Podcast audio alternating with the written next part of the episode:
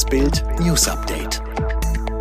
Es ist Sonntag, der 23. Mai und das sind die Bild meldungen Spahns Corona-Plan für den Sommer. Italien gewinnt und sorgt für ESC-Aufreger.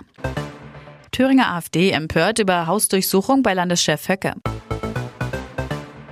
Gesundheitsminister Jens Spahn will die Corona-Infektionen für einen unbeschwerten Sommer weiter senken. Er warnt vor der Gefahr durch Verwandtenbesuche im Ausland und will allen Jugendlichen bis Ende August ein Impfangebot machen.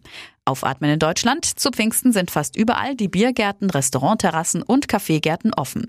Die Öffnungen machen auch Gesundheitsminister Jens Spahn gute Laune, als wir ihn am Donnerstag zum Interview treffen. Bild am Sonntag fragte, Herr Minister, die Sieben-Tage-Inzidenz in Deutschland fällt gerade schneller als die Umfragewerte der CDU. Haben wir die Pandemie überstanden? Spahn sagt, unsere Umfragewerte steigen wieder und bei der Pandemie gehen die Infektionszahlen erfreulich stark zurück. Wir haben es alle zusammen geschafft, die Welle zu brechen und haben damit die Chance auf einen richtig guten Sommer. Wann werden überall die Ausgangssperren fallen?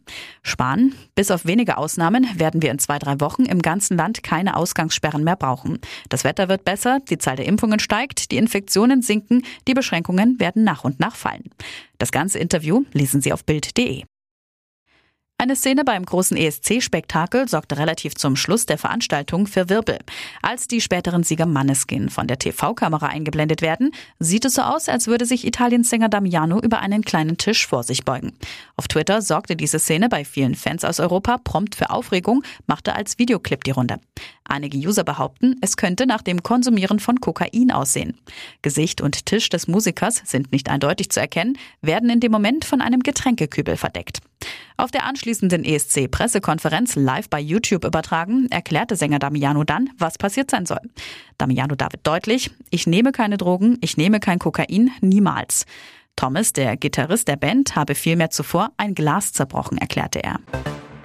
Die Thüringer AfD ist empört über die Hausdurchsuchung bei ihrem Landeschef Björn Höcke. Die Justiz werde missbraucht, um unliebsame Meinungen zu unterdrücken, so ein AfD-Sprecher. Die Staatsanwaltschaft wirft Höcke Volksverhetzung vor. Er soll im Netz Stimmung gegen Flüchtlingshelfer gemacht haben. Am letzten Spieltag in der Fußball-Bundesliga sind die letzten Entscheidungen gefallen. Neben Schlusslicht Schalke muss Werder Bremen zum ersten Mal seit 41 Jahren wieder runter in Liga 2. Außerdem hat Robert Lewandowski von den Meister Bayern mit 41 Toren jetzt den alleinigen Saisonrekord.